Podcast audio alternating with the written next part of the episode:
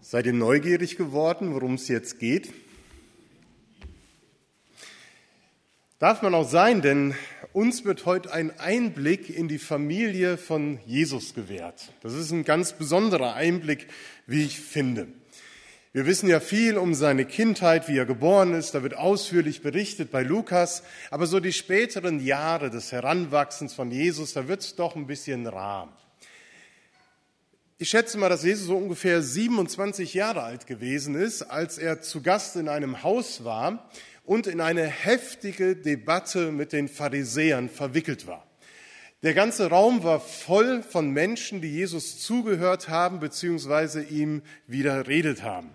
Und mitten in die Debatte hinein sagt jemand zu Jesus, deine Mutter steht vor der Tür und deine Brüder und deine Schwestern. In Markus 3 können wir das nachlesen. Deine Mutter und deine Geschwister stehen vor der Tür und wollen mit dir reden. Das ist, glaube ich, ungefähr so, als wenn du auf einer tollen Party unterwegs bist und irgendwann heißt es, du, deine Eltern stehen vor der Tür.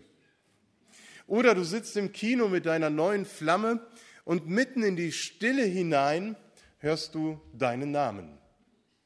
Ist hier ein Jörn anwesend. Deine Mutter steht vor der Tür. Ich habe das so ähnlich erlebt, nicht, dass meine Mutter vor der Tür stand, sondern von einem anderen Kinobesucher. Und der ganze Saal war am Grölen. Wir haben so überlegt, na, bringt sie jetzt Schal und Mütze noch vorbei? Weil derjenige war schon über 30, der rausgegangen ist. Es kann auch ein ernstes Thema natürlich gewesen sein, aber eigentlich ist so eine Situation peinlich. Auch bei Jesus. Also versuchen wir uns aber trotzdem mal in die Situation hineinzuversetzen der Familienangehörigen, warum sie jetzt ausgerechnet da vor der Tür stehen und mit Jesus sprechen wollen. Jesus ist kein Unbekannter mehr.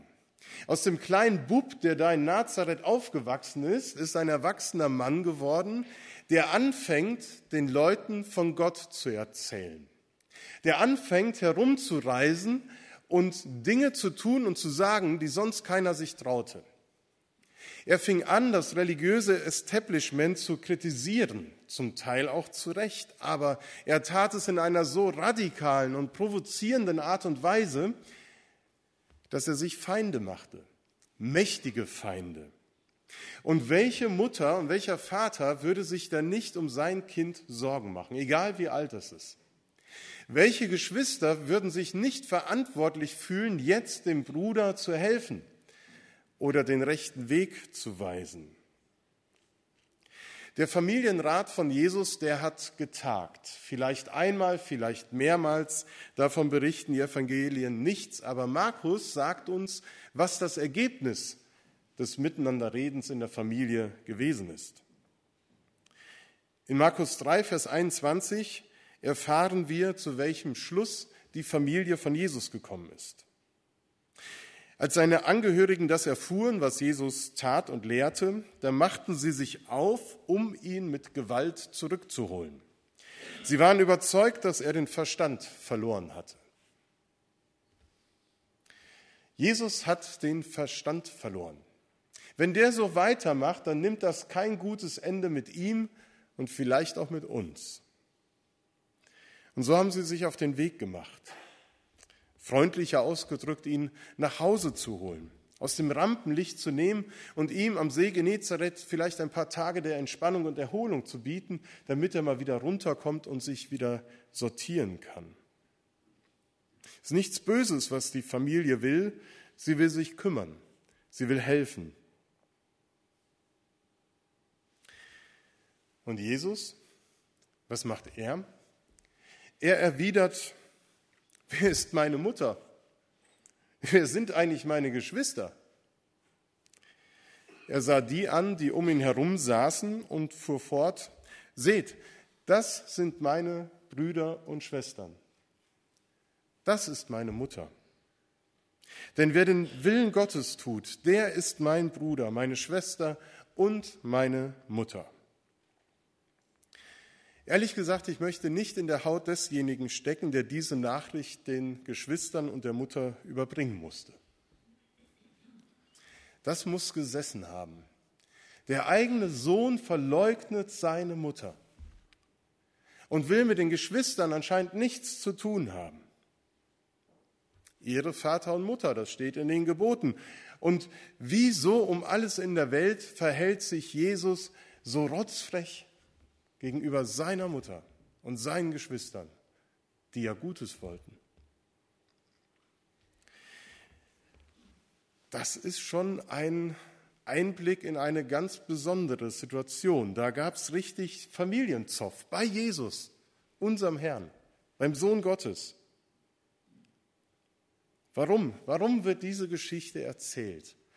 Was könnte sie für uns auch an Impulsen geben für unser familiäres Leben als Gemeinde? Zunächst einmal finde ich das sehr bezeichnend, dass die Familie Jesu draußen steht. Die stehen vorne am Straßenrand, die kommen gar nicht rein zu Jesus, weil schon alles besetzt ist. Und genauso war es auch. Wusstest du, dass eigentlich die Familie Jesu nicht an ihn glaubte?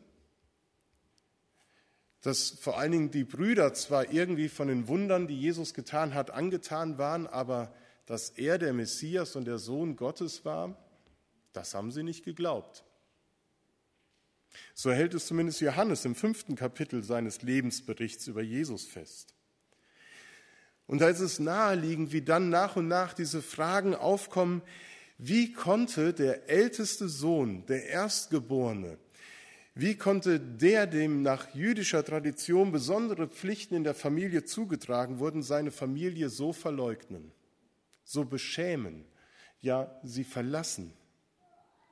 Und wie konnte er stattdessen irgendwelchen Menschen, die Verbrechen begangen haben, die Sünder waren, als seine Familie bezeichnen? Alles, was Jesus sagte und tat, das widersprach diesen Vorstellungen, widersprach dem Gesetz, das damals gegolten hat, widersprach den heiligen Schriften. Und Markus berichtet davon, gerade am Anfang seines Kapitels, was Jesus für kapitale Böcke geschossen hat. Er heilt am Sabbat in einer Synagoge. Er vergibt im Namen Gottes Menschen die Sünden. Er erwählte einen Zöllner, einen, üblen Verbrecher zu seinem Freund und hatte Tischgemeinschaft mit ihm. Er verführte seine Jünger, seine Schüler, seine Freunde dazu, Gebote bewusst zu missachten und zu brechen. Wie gesagt, der Junge zog den Zorn der obersten Behörden auf sich und schädigte den Ruf seiner Familie. Und da kamen sie zu dem Entschluss, hier müssen wir Einhalt gebieten. Er ist nicht bei Sinnen. Das ist das Urteil, das die Familie über Jesus fällt. Das sind harte Worte. Das ist eine harte Auseinandersetzung. Und ich glaube, immer da, wo Jesus so radikal und so provozierend auftritt und redet, dann ist ihm etwas ganz besonders wichtig, was er deutlich machen will. Sicherlich will er hier nicht sagen, Familie ist nichts wert, sondern er will deutlich machen, was sein Leben wirklich prägt und ausmacht, was seine Berufung ist denn es geht ihm um nichts Wichtigeres als um das Reich Gottes, das mit ihm in diese Welt gekommen ist. Es geht darum, den Willen Gottes zu erfüllen, der etwas ganz Neues beinhaltet, das alle bisherigen Vorstellungen von Gott und Glauben in eine neue Richtung lenkt. Es geht ihm um die Gemeinschaft derer, die an ihn glauben und ihm nachfolgen wollen. Und das sind alle Menschen. Alle Menschen sind eingeladen. Zur Familie Gottes, zur Familie Jesu darf jeder gehören, egal ob er mit Jesus verwandt ist oder nicht. So ist es auch bei uns. Es dürfen nicht nur Mitglieder werden, die irgendwie verwandt sind mit Familie Eickmann oder Mogge oder Schwesinger. Alle sind herzlich willkommen. Und so ist es auch bei Jesus. Und wir werden in den nächsten drei Sonntagen so bestimmte Aspekte des Gemeindelebens noch einmal genauer betrachten und in den Predigten auch noch mehr dazu hören.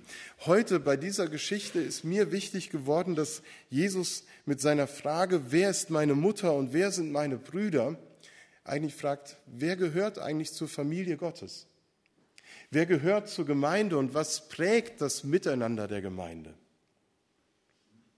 Was bedeutet es auch, zur Familie Gottes zu gehören? Und gibt es eventuelle Konsequenzen, die man zu tragen hat, wenn man sagt, ich möchte Jesus nachfolgen und zu seiner Familie gehören? Und ich möchte das mit drei Begriffen verbinden, nämlich mit den Begriffen trennen, verbinden und verpflichten. Zur Familie Jesu zu gehören, das kann trennen. Es verbindet und es verpflichtet. Wie gesagt, die ersten Christen, die haben diese Geschichte nicht erzählt, um der Familie zu schaden oder zu sagen, Familienleben, das brauchen wir nicht mehr. Sondern dahinter steckt die bittere Erfahrung, dass dort, wo Menschen sich zum Glauben an Jesus Christus entschieden haben, dass sie erleben mussten, dass ihre Eltern, ihre Geschwister, ihre Freunde nichts mehr mit ihnen zu tun haben wollten dass sie es nicht verstehen konnten, dass sie ihr Leben nun Jesus übergeben haben und ihm nachfolgen wollen, als Christen leben wollen, auch in Gemeinschaft mit anderen. Nachfolge hat bis heute für viele das Aufgeben von Freundschaften oder anderen Dingen zur Folge. Nicht wenige erleben, dass es schmerzhaft ist, als Christ Jesus nachzufolgen und gleichzeitig zu erleben, dass man von Menschen getrennt wird. Der Hintergrund ist, dass das, was Jesus über das Reich Gottes sagt und was er über das Leben der Menschen sagt, etwas radikal Neues ist, was die Familie und die Pharisäer damals nicht so richtig einordnen oder gar verstehen konnten. Jesus sprengte die Vorstellungen und Denkgewohnheiten der damaligen Zeit. Und das ist etwas, wo ich glaube, dass wir immer wieder selber auch darüber nachdenken müssen und auch reflektieren müssen, wo ist es bei uns so festgeordnet und festgefügt wie zum Beispiel damals. Die Pharisäer hatten sich in ihrer Religion eingerichtet. Es war geplant, es war geordnet und man wusste genau, was zu tun und zu lassen war. Auch wir können ja dahin kommen, dass wir sagen, ja, so habe ich mir meinen Glauben eingerichtet und so lebe ich ihn. Er bleibt so. Aber Jesus sprengt genau diese Religiosität und macht deutlich, Glaube ist lebendig. Es geht um Beziehung. Es ist nicht um ein starres Christsein und unbewegliches Christsein bestellt, sondern um ein lebendiges. Und genau deshalb hat sich Jesus von seiner Familie distanziert, weil sie versucht hat, ihn an ihre Vorstellungen zu binden und ihn am Tun des Willen Gottes zu hindern. Jesu Bruder Jakobus im Neuen Testament wird er als strenger, gesetzesfrommer Jude geschildert, sodass auch die ganze Familie möglicherweise diese pharisäische Richtung auch befolgte. Das heißt, Jesus distanziert sich hier von einer Art von Gesetzlichkeit, die er einfach nicht leben konnte. Jesus widersetzt sich der Familie, weil sie ihn binden wollte, weil sie ihn festlegen wollte. So und nicht anders darfst du leben und sollst du leben. Das ist der Punkt, wo Jesus sich entscheiden musste, zu gehen, sich zu trennen. Zu Jesu Familie zu gehören, das kann trennen. Und zwar von dem, was auch uns hindert, den Willen Gottes zu tun. Das kann uns von alten Vorstellungen vielleicht trennen, die wir überdenken müssten. Das kann vielleicht sogar so weit gehen, dass wir uns von Freundschaften, vielleicht sogar von Familie trennen müssen, weil sie uns permanent daran hindern, zur Familie Gottes zu kommen und zu gehen. Oder wie vor zwei Wochen in der Geschichte von dem jungen Mann, der alles verkaufen sollte, das Trennen von den Dingen, woran man sein Herz hängt und nicht bereit ist, Jesus nachzufolgen. Zur Familie Gottes zu gehören, das trennt aber nicht nur. Das wäre ja fatal, wenn es nur ums Aufgeben gehen würde, sondern zur Familie Gottes zu gehören, das bedeutet zu erleben, dass man auf wundervolle Art und Weise in eine neue Gemeinschaft eingebunden wird. Mit seiner Frage, wer sind meine Mutter und wer sind meine Brüder, da will Jesus nicht nur deutlich machen, wer es nicht ist, wer nicht dazu gehört, sondern macht auch deutlich, die gehören dazu. Es gibt eine Familie Gottes und dazu gehören diejenigen, die den Willen Gottes tun. Es sind die, die ihm nachfolgen, die seinen Worten Glauben schenken und ihr Leben unter Gottes Herrschaft gestalten wollen. Jesus machte klar, dass die Entscheidung für ein Leben mit Gott Trennung mit sich ziehen kann, aber es wird genauso deutlich, dass Jesus diese Menschen zu einer neuen Gemeinschaft, zu einer neuen Familie verbindet. Und das ist ein ganz besonderes Geschenk, denn wie gesagt, alle sind willkommen. Alle haben Zugang zu dieser Familie, egal wo sie herkommen, wie sie sind, welchem Geschlecht sie angehören, welcher Kultur. Alle sind willkommen. Und wie Gott sich zu seinem Sohn stellt und sagt, das ist mein geliebter Sohn, so stellt sich Jesus zu dir und sagt, du bist meine Schwester, du bist mein Bruder und ihr seid meine Familie, die ihr mir nachfolgt. Dieses Familienleben, diese Gemeinschaft der frommen Christen oder der Christen, die Jesus nachfolgen, das war fortan auch allen anderen, die Gemeinde gegründet haben, wichtig. Wie kann das Leben in der Gemeinde gelingen? Die Gemeinschaft von so unterschiedlichen Menschen, wie kann es wirklich gelingen, diese Gemeinschaft zu leben, ohne dass das, was verbindet, wieder getrennt wird? Heute können wir sagen, Jesu Familie, das ist die Gemeinde. Sie ist später gegründet worden, lange nachdem Jesus gestorben war. Aber ist Gemeinde eigentlich auch Familie? Ich weiß nicht, wie viele Leute sitzen heute hier. Man kann es so schwer einschätzen. Über 100 sind wir, denke ich doch. Ist das familiär? Sind eure Familientreffen immer so groß? Bei manchen ja. Aber in der Regel ist es doch eher mit weniger Personen so das Treffen. Und dass man sagen kann, dann ist es familiär. Und ich glaube, das ist wichtig wahrzunehmen, dass es einen Unterschied gibt, ob sich zwölf Geschwister in einer kleinen Landgemeinde zum Gottesdienst treffen oder eben 150, 160 in einer größeren Gemeinde. Und deswegen ist es für uns eben auch keine familiäre Veranstaltung hier am Sonntagmorgen, sondern das ist eine Großveranstaltung. Und dennoch wünschen wir uns, dass wir als Gemeinde eine Familie sind. Und ich glaube, da ist eben die Herausforderung zu sehen, dass wir eine Größe haben, wo es einfach nicht familiär zugehen kann. Am Sonntagmorgen schon gar nicht. Aber vielleicht unter der Woche. Wo leben wir Verbindungen? Wie können wir neuen Menschen, die zur Familie dazukommen, es ermöglichen, Teil dieser Gemeinschaft zu werden und Verbindlichkeit zu leben?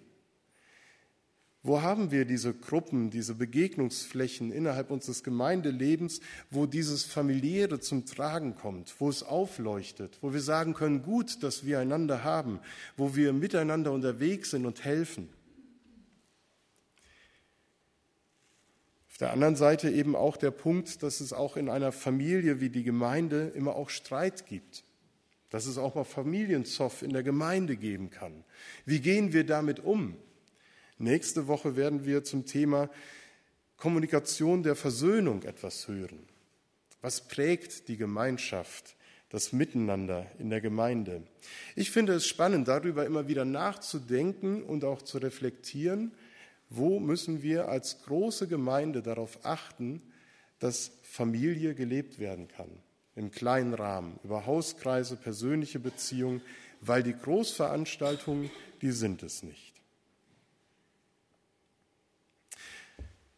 Das letzte Wort ist Verpflichtung.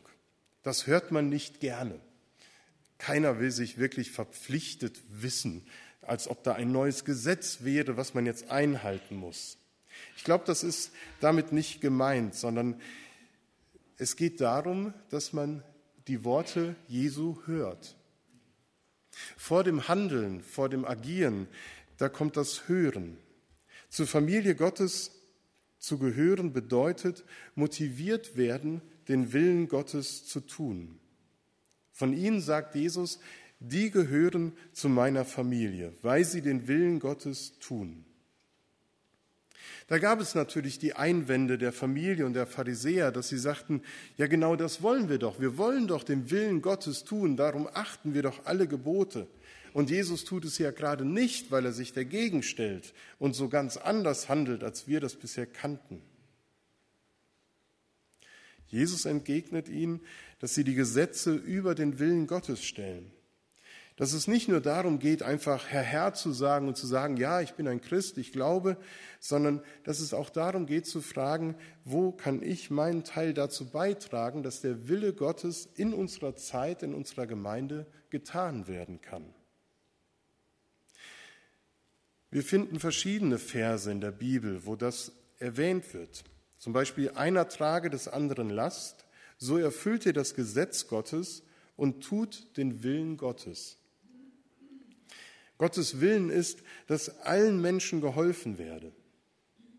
Das heißt, den Willen Gottes zu tun, das heißt nicht nur auf sich selber zu sehen und nach seiner eigenen Gerechtigkeit zu trachten, im Sinne, ich muss gucken, dass ich richtig handle, damit ich den Willen Gottes erfülle. Das war ja das Anliegen des einen, der zu Jesus gekommen ist und gefragt hat, wie kann ich das ewige Leben bekommen? Zur Familie Gottes gehören, das bedeutet sich für seine Gemeinde, für sein Reich einzusetzen, indem man vor allem und zuerst hört auf die Worte Gottes und daraus entstehen lässt, dass man danach fragt, was kann ich beitragen, was kann ich tun. Das alles ist nicht ein neues Gesetz, sondern aus dem Hören kommt das Tun. Jesu Worte sollen motivieren und sagen, da will ich dabei sein.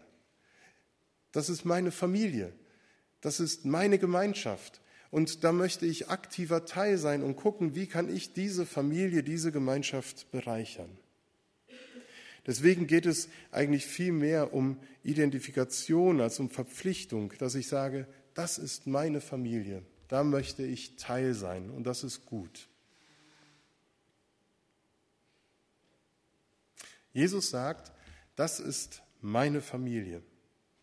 Und wenn wir Jesus folgen, dann sind wir Teil dieser Familie. Dann gehören wir dazu. Und das finde ich ein wunderbares Geschenk, dass darüber hinaus, dass wir erleben, dass es vielleicht mancherlei Trennung, mancherlei Anstrengung und auch Schmerzen verursacht, dass man Jesus Christus nachfolgen will, dass wir doch darüber hinaus beschenkt werden mit einer Gemeinschaft, mit einer Verbindung, die nur Gott schenken kann und dass wir erleben, dass diese Beziehung, die wir zu Christus haben, eine tiefe Relevanz und Bedeutung für unser Leben hat, weil wir wertvoll sind für diese Familie. Wir sind dann nicht das schwarze Schaf, was irgendwie am Rand der Familie ist, sondern wir dürfen dazugehören und mitten dabei sein, mittendrin statt nur dabei sein.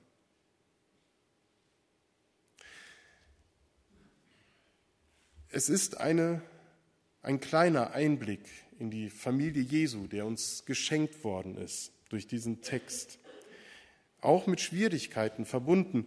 Und ich glaube, es ist gut, dass wir vielleicht ein paar Sonntage mal darüber nachdenken, was prägt uns als Gemeinde, was macht unsere Gemeinschaft auf. Und ich freue mich auf die nächsten Sonntage, wo wir den ein oder anderen Aspekt da noch einmal vertiefen.